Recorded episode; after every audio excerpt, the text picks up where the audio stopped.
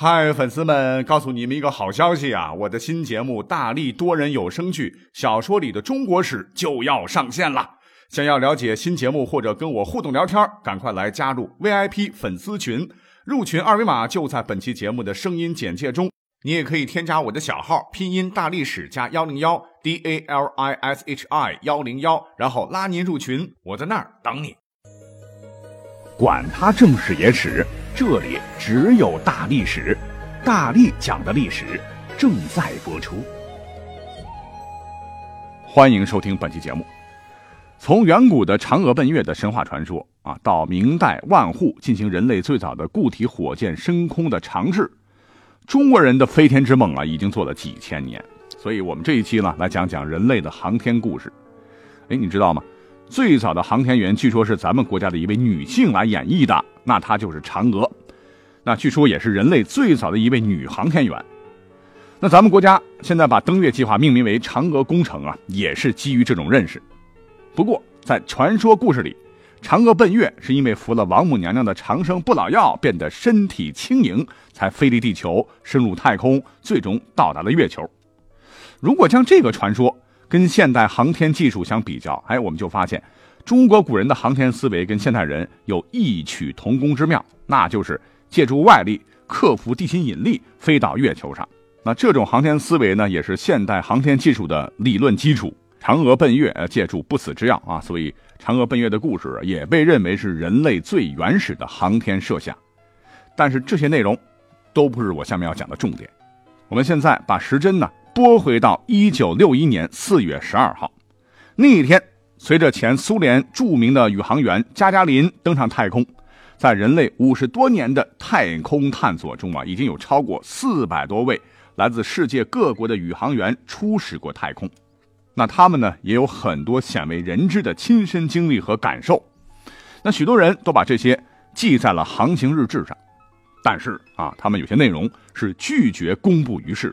为什么呢？因为这些个经历和感受可能会超出我们人类的认知范围，听起来会觉得匪夷所思。哎，那刚才说到的世界航天第一人加加林有一次说话就不小心漏了嘴，说如果上级允许的话啊，我可以讲出许多自己在太空飞行中遇到的那些禁止传播的内容哦。那么，人类在探索太空的历史当中。有没有什么内容可以，呃，让我们窥探到一点宇航员们欲言又止的那些内容的线索呢？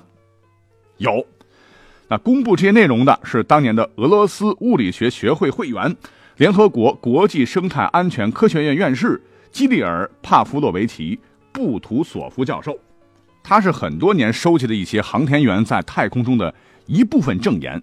也是希望啊，通过这些内容的公布，帮助人们更好的认识太空飞行，来探索人类未知的领域。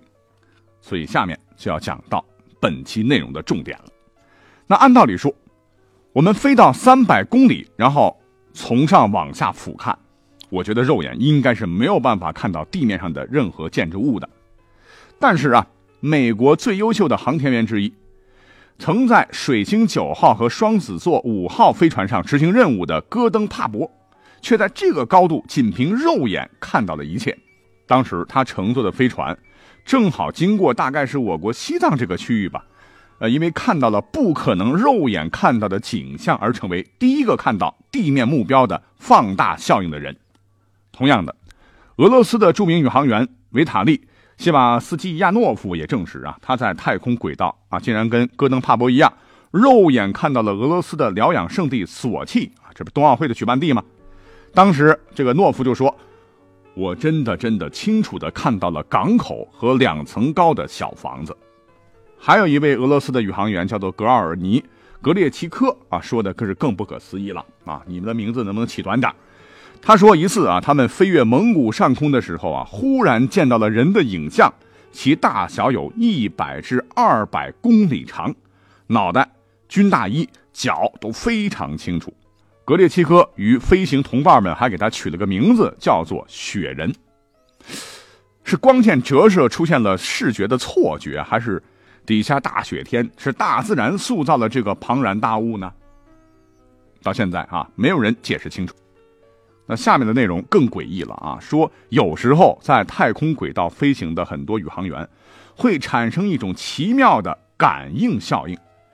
据俄罗斯一位不愿意透露姓名的宇航员告诉布图索夫教授说，在某个时刻，他和一些宇航员会突然感到啊，有某个看不见的东西正在用沉重的目光从背后注视着他，然后这个看不见的东西会主动使你了解他。一阵低语传来。谈话内容直接传达到对方意识的深处。为了让宇航员信服啊，这个声音还经常说出一些宇航员家庭中的琐碎事情，有些事情大都与家中的祖先有关。那么，这如果是真的，是谁在地球上空如此遥远的地方向人低语呢？难道说这种太空低语是宇航员身处太空压力过大导致的幻听，还是太空低语是不同于地球人的智慧的外星文明的产物呢？甚至在一九九五年，有宇航试飞员叫谢尔盖·克里切夫斯基，在宇宙人类生态国际研究所首次公开谈到了这一点。而且据他所说，不止一名宇航员经历过这种非常离奇的感受。啊，他本人就说了，不知道如何形容啊。有时候宇航员会突然感觉自己脱离所习惯的人性方式，进入另一种兽性状态。那一名宇航员甚至还告诉他，说自己曾经处于恐龙的状态，而且他还感觉到自己正行进在某个星球上，翻越峡谷和深渊。那宇航员还详细描述了自己的爪子、鳞片、脚趾间的蹼，还能清晰的感觉背上的皮肤，就像啊脊骨上竖起的角质片。更有一些宇航员会感觉自己会忽然变成另一个人，甚至是外星人。这些都是大脑产生的幻觉吗？还是宇航员们瞎编出的故事啊？不得而知。事实上啊，除了视觉和心理啊，宇航员在太空飞行中，还可能会听到一些神秘的声音。那按道理说，宇宙空间应该是寂静无声的哈，不应该有声响才对。可是宇航员叫做弗拉季斯拉夫啊沃尔科夫曾经这么描述过他听到的声音。大地的黑夜从下面飞过，突然啊，从黑夜中传来狗的叫声，我一阵惊讶，这不是我们的莱科吗？这莱科是只太空实验犬啊，死于太空轨道了。之后，幽静中又清楚地响起了婴儿的哭声和其他一些声响。沃尔科夫说：“这一切都无从解释，但感受十分真实。嗯，可能是幻听啊。”无独有偶，昨天我还看到咱们中国的航天员杨利伟，在他的《天地九重》这本书里，披露了一个类似的现象啊，那就是在神舟五号啊，他也听到了一种来自太空的神秘敲击声。他在书中回忆道，这个声音也是突然出现的，并不一直响，而是一阵一阵的，不管白天还是黑夜，毫无规律，不知什么时候就响几声。不是外面传来的声音，也不是飞船里面的声音，而仿佛是谁在外面敲飞船的船体，无法准确描述它。不是叮叮的，也不是当当的，而更像是拿一个木头锤子敲铁桶，通，通通，通。因为飞船运行一直很正常，我并没有向地面报告这个情况，但很紧张，因为第一次飞行，生怕哪里出了问题。每当响声响起来的时候，我就趴在舷窗那里，边听边看，试图找到声响所在，却没能发现什么。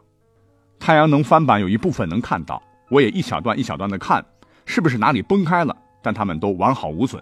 回到船舱内，我一边看着飞船的某个部分，一边翻到手册对应的一页对照数据，但同样也没有收获。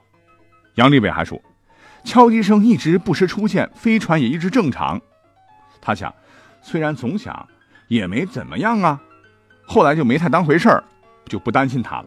啊，回到地面以后呢，人们对这个神秘的声音有很多猜测。技术人员想弄清它到底来自哪里，是用了各种办法模仿它，拿着录音让它是一次又一次听，但他听着啊总是不像。这是他原书的内容哦。那到底是航天器受光照不均？热胀冷缩引起的声音吗？还是失重状态下听小骨失去重力平衡相互碰撞引起的声音呢？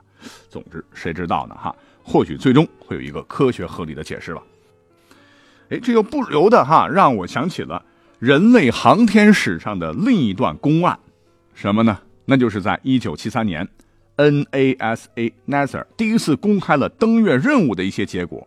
在一份神秘的声明中，NASA 声称啊，所有二十五名参与到阿波罗登月任务中的航天员都曾在月球上遭遇过不明飞行物 UFO。美国前登月计划的负责人韦赫·冯布朗生前就称，数次阿波罗登月任务都遭到某种地外神秘力量的监控。那既然说到登月啊。自从1969年美国人登上月球之后，宇航员阿姆斯特朗啊，便成为了全世界的焦点。当然，现在依然是。据说当时阿姆斯特朗登上月球，没说几句话啊，电视转播的信号就突然终止。那下面这段录音呢，是我找到的哈，在信号终止前，阿姆斯特朗和地面人员的讲话。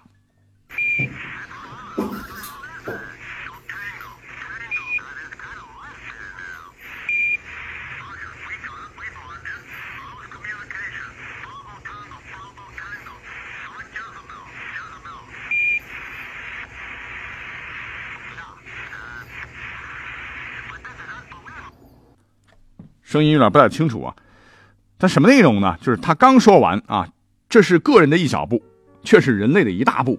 月球好美好，巴拉巴拉。阿姆斯特朗就很吃惊地说：“你看那是什么东西？我该怎么解释拍摄到的？”啊，地面就说了啊，别担心，你现在拍摄另一边。可是呢，阿姆斯特朗那边啊更吃惊了。哦，大哥，这是一个，这实在太让人不能理解了。奈 r 一听就说：“别拍了，赶紧回到起点。”可是阿姆斯特朗当时没有停下的意思，继续说：“My God，这是什么东西？他们看起来太大了。我现在认为这里真的有另外一种生命形式。”这地面人一听，赶紧说：“记住我们在做什么，勇敢点，离开那里。”然后嘟嘟嘟啊，信号就中断了。那有兴趣的朋友啊，可以到网上找找这段录音。那在上世纪七十年代，哈。有陆续很多内幕人士告诉公众说，当时登月时电视信号突然中断的那几分钟，其实啊是因为阿姆斯特朗遇到了月球上的外星人。当时美国、苏联有很多的无线电爱好者啊，有不少人截获到了阿姆斯特朗遇见外星人时的信息。在一九七九年，美国的 NASA 前通讯主任莫里斯·查特连称，宇航员在月球上空和不明飞行物相遇是一件平常事。啊，这就可以解释啊，为什么美苏突然在三十年前终止了载人登月任务呢？